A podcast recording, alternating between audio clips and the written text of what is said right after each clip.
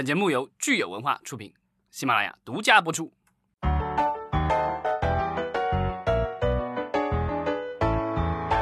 欢迎大家收听新一期的影视观察，我是老张。大家好，我是石溪。今天是五月六日，星期三，五一劳动节假期已经结束了，感觉意犹未尽。这个五一假期还是有很多好消息传出来，而且旅游业也慢慢的开始复苏，这个是让我没想到的。对娱乐圈的话，我觉得一个比较重磅的消息是迪士尼乐园上海说马上就要开业了，大家有没有很激动呢？小钱包是不是又蠢蠢欲动了？至少呢，迪士尼的这个消息说明了国际的大厂对我们的经济复苏和疫情控制还是相当有信心的。否则，我觉得迪士尼也不会轻言说就开门。对，但这次好像开门，它也是有条件的开门，好像也是要测体温，然后每天可能这个人数的话也需要限制，还是要保持这个大家有一定的社交距离。嗯。呃，但我觉得既然这个已经有一家开了，我觉得陆陆续续其他的可能也会开，像咱们国家的这个方特乐园什么的，我觉得可能这些也陆陆续续也都已经开了。这个对大家来说，我觉得尤其对家长孩子来说，肯定是一个好消息，就是有有多一个去处可以去了。没错，今天呢，其实我们是要聊一聊最新的电影局的立项。在我们的立项的片单当中，其实也可以看到有大大对这个主题乐园这门生意还是相当感兴趣的哈。我们就看到有专门为主题乐园影片申请的立项。对，呃，事事先说明一下，就是我们现在这一次分享的是电影局的网站四月份公布的立项，但是其实还是去年十一月和十二月的这个提交上去的项目，可见我们的电影局最近的工作效率。不知道这次疫情之后，其实对于我们电影局在过审项目有没有一些影响？就是可能对于题材呀、内容方面啊，是不是有一些新的政策？这个都是未知的哈。那我们今天就先来看看最新公布出来的这些项目有哪些有趣的吧。嗯，像我们刚才之前已经说的，呃，乐视影业他们其实是立项了三部特种影片，就是为了主题乐园打造的。对，你看那个名字基本上就明白了，就是一个叫《迷失的古国》，一个叫《飞越九州》，一个叫。悟空斗天宫，基本上感觉都是那种主题乐园里的，我觉得可能就是三 D 啊或者什么的这种游乐项目用的这个影片。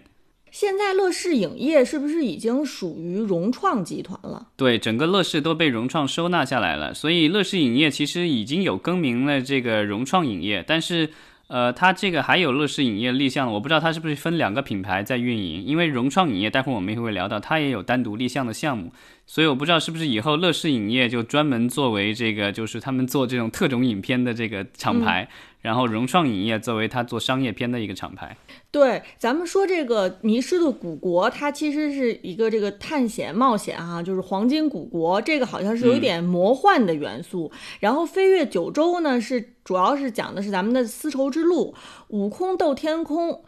悟空斗天宫，终于也轮到北方人普通话讲不好了，绕口令哈，大大家一听就是西游题材的。当然，我们还一会儿呢还要说另外一位大大，他们也是正在筹备西游题材的电影，所以可见这个《西游记》啊是咱们永恒的 IP。对，因为乐视的话，它现在是被融创收购了。融创除了收购乐视以外呢，它还收购了大量的万达原来的这个楼盘以及呃主题乐园。所以呢，这这次的话，我觉得乐视立项的这一些，可能都是用在将来的这个融创的一些主题乐园项目里。融创它自己还有一个品牌叫融创未来文化娱乐，它他们也立项了一部电影，叫《一支两百磅》，是一部呃体育校园青春爱情类型的影片。柔道题材的，所以我觉得这个柔道啊、拳击啊什么的，这个好像就就从羞羞铁拳以后，我感觉立项了已经很多了。嗯，呃，这个从梗概上反正也看不出什么亮点，可能得到时候看到时候这个成品的话，这个成色如何。而且可能还有这个校龄校园霸凌的元素。嗯，自从《少年的你》之后，好像校园霸凌又成为了一个非常流行的影视元素哈。但校园霸凌的一个问题就是过审会比较艰难，因为我们知道那个《少年的你》好像过审了，可能得有大半年吧，对吧？就一直在改期改期，然后最后好不容易有了档期，当然最后结局是非常好的。说到这个校园霸凌呢，我看到另外一个项目是大地电影和英皇影业联手立项的，叫《消失在老街的少年》，他似乎也有呃这个校园的霸凌的元素。我感觉是有哈，就是也是男主也是说被呃各种欺负，然后最后呢就莫名其妙的人就消失了，所以这好还是挺有悬疑感的。嗯，而且它是大地和呃英皇，然后还有太阳娱乐一起立项的，所以我觉得它肯定是一个中港合拍片。呃，我不知道这个故事背景是不是会放在香港，因为如果把故事背景放在香港，我不知道是不是这个所谓的校园霸凌现象或什么之类的审查尺度会稍微大一点。嗯，没错。另外就是咱们可以聊一个比较轻松一点的，就是这个开心麻花又立项了一个新片，呃，这个片名挺长的，但我觉得就是一看这个，我觉得就是非常直白的一个片名，叫做《乡村女童篮球队》。这一部呢，真的是听上去就是满满的美国老片的味道。看来这是开心麻花一贯的路数。对，因为就是美国这种体育题材的电影，其实类似的很多，就是有有这个篮球队的，然后有这个美式橄榄球的，然后棒球什么的，都其实都拍过。然后这种。呃，就是在偏远地区，或者是对，基本上都是一个所谓的 underdog 的是这个故事嘛，就是说这个弱者，对吧？本来这个就是他这个里面也是说这个有一个人在农村组了一个农村女孩呃构成的一个篮球队，然后结果发现这个就是特别厉害。没错。那我们刚才其实说完了是针对青春题材的电影哈，接下来我们看看，呃，还有这个非常成人向的犯罪刑侦片，由这个腾讯企鹅影业立项的，叫《罪业搭档》，它是是这个打击贩毒集团的一部电影，看起来很主旋律，但是这个腾讯企鹅影视，我不知道它这个是是网大呢，还是说是这个院线电影，因为现在的话好像腾讯内部整合了，原来企鹅好像是比较专注于做。呃，网剧和这个网络内容的，那现在就是腾讯影业和企鹅这边好像现在基本上都已经整合了，所以我不知道这个，呃，将来的话，这个面对的是哪个方向了。嗯，其实说到犯罪警匪类型，它都是需要这个在金盾报审才能通过的哈，能够驾驭这样题材的公司其实非常少。那我们看这个，就是下一步的话，其实也是主旋律的。这个其实也是驾驭起来也是有一定的这个困难啊。他讲的是这个消防的题材的。之前咱们消防题材已经出了好几部了，对吧？嗯。去年的去年的国庆节是救火英雄，对吧？对对。然后这一次的话，这个还是继续救人啊，叫惊天营救。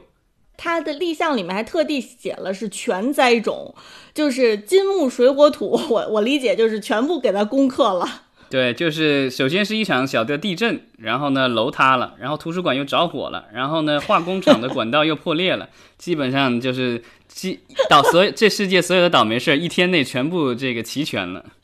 对，所以以后看来说灾难类型还不够，必须是全灾。全灾种的灾难类型。对这部电影，其实听起来的话，有有一点跟那个巨石强森的有一部电影叫《末日崩塌》，这个在国内上映过的一部灾难片，其实有点像。那个电影里面讲的是一个消防队员，然后地震了，在加州应该是地震了，然后他要去救自己的家人，然后于是这个开始是坐直升机，然后后来又开车，然后又开船，就各种交通工具全部用用上了，然后最后去把自己的这个老婆孩子给救上。嗯，看看这个亚太和环宇能不能打造出我们中国人自己的巨石强森。再往下的话，我觉得就是又是一位这个香港电影行业的这个曾经以及现在的领军人物啊，王晶导演。然后他这个又对这个其实他在微博上已经宣传了有一阵儿了，众多网友其实也是期待了好长一段时间了，就是呃新版的《倚天屠龙记》。不知道王王晶导演现在是不是还能驾驭得了金庸题材的电影？二十多年前那一部大家都看过，然后好像那时候就是票房惨败，所以一直没有续集，就李连杰的那一版。然后现在的话出新版，而且这个一下立项立项了两部，不知道这个要怎么弄了。这次我希望他是能够拍完的。对，说到古装呢，我们看看唐德，他也立项了一部古装电影，叫《虎符》，而且这个是一看呢，就是这个有战争大场面的哈，它是古装动作片，呃，女主呢是冒死偷取虎符，然后男主呢是持虎符统兵八万。对，唐德最近其实有一点点好消息出来，就是说好像他们和范冰冰的那部电视剧，呃，改了好几次名，我现在都已经不知道叫什么了。有一阵儿叫《赢天下》对吧？现在好像改成了这个叫什么来着？我都我都忘了，他现在改成什么了？就是这部电视剧鸿篇巨制对吧？花了五亿多，然后之前因为女主角范冰冰这个事情，然后后来那个高云翔又在澳洲出了各种事儿，然后现在好像是高云翔也已经没事儿了，范冰冰也已经把罚款都交上了，所以呢。呃，据说已经花了几千万这个做了补拍，然后据说已经完成了，所以呢，也有可能这部这个唐德的那个新剧呢，终于能够上上上线了。那如果这个样的话，啊，我觉得他唐德有可能这个就是可以起死回生一次了。嗯，我们刚才其实已经说了这个西游题材的了啊，现在我们就来看看还有谁也是呃对西游念念不忘，就是恒业。嗯，他们要拍这个《红孩儿之三昧真火》。啊，对，之前那个就是孙悟空的这个，我觉得大家可能已经拍的都腻了。然后哪吒也已经有人拍了，对吧？是《西游记》里面大家耳熟能详的人物就那些，所以呢，这次的话就把红孩儿也搬出来了。因为红孩儿其实我印象当中好像香港邵氏什么的以前其实也拍过类似这样的，所以呃，恒业这次拿红孩儿来拍，我觉得也不奇怪。而且因为红孩儿的话里面的话，其实涉及到的人物其实也都是咱大家在西游里熟悉的那些人物，对吧？呃，牛魔王，然后有这个孙悟空，然后唐僧这些一系列都会有，但是只是说这一次的话，可能是以红孩儿的视角来讲这个故事。然后我不知道这个红孩儿的话，因为之前的红孩儿就是有几种演绎方式，一种是请一个这个小屁孩演，对吧？穿个小肚兜，不穿不穿裤子那种；还有一种就是请个女孩来演。这个就跟哪吒是类似的，都是就是分不清男女的这种。但我不知道这一次的话，就选角的话，我很好奇他到底选成什么样子。嗯，那咱们就期待吧。呃，如果说这个红孩儿是咱们东方魔幻里面的一个重要人物哈，那我不知道尔东影业立项的这个东海人鱼是不是咱们东方的 IP 啊？这个人鱼好像我印象当中主要都是西方童话里面的人物。对，我觉得这有点中西结合，因为尔东之前的话，我们知道的，他基本上都是跟香港合作拍一些港片，然后这次的话，他就是出手了动画，因为这部《东东海人鱼》其实是动画，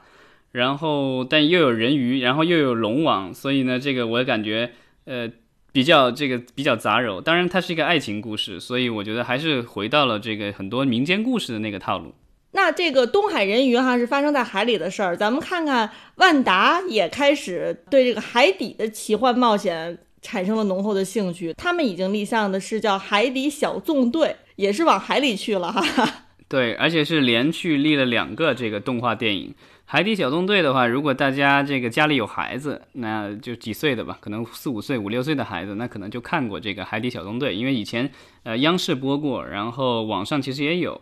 呃，是英国的，原来是英国公司做的，但是呢，一七年的时候，万达宝贝王把它整个给买下来。万啊，把万达宝贝王其实是万达旗下针对儿童娱乐的一个子公司啊，所以这次立项的单位其实也是万达影视和万达宝贝王两个公司一起立项的这个《海底小纵队》这两部电影，一个叫《洞穴大冒险》，一个叫《火焰之环》。《海底小纵队》的那个剧的话，当年我带孩子的时候看过一点点。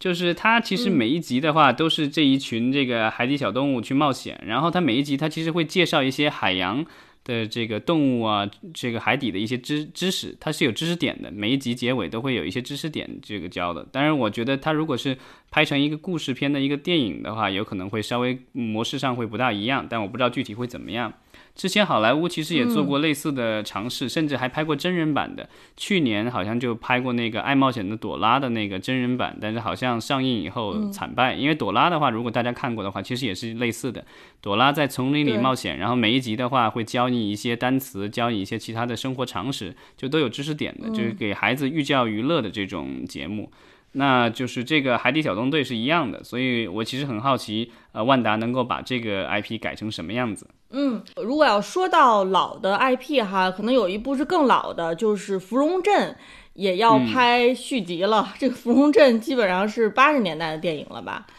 对，他当初有小说，然后姜文和刘晓庆这个主演了，应该是谢晋导演导的，如果没记错的话，当时是也是轰动一时，因为他其实那个原版的故事的话，他是从呃文革左右开始讲，讲到然后一直讲到文革后。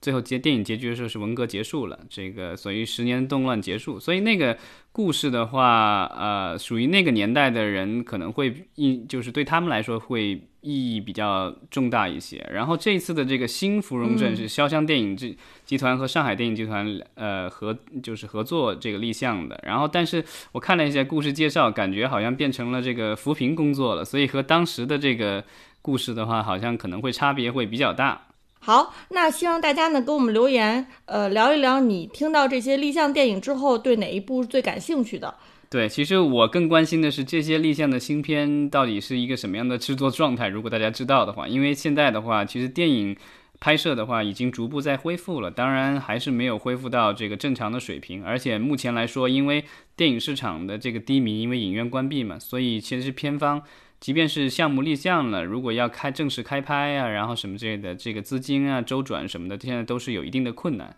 所以，呃，我们还是看看吧。就是到时候的话，这些芯片有哪些能够真正的这个在何年何月何时何地和大家能够见面？好的，那我们今天就聊到这儿，感谢大家，好，明天接着聊，谢谢大家。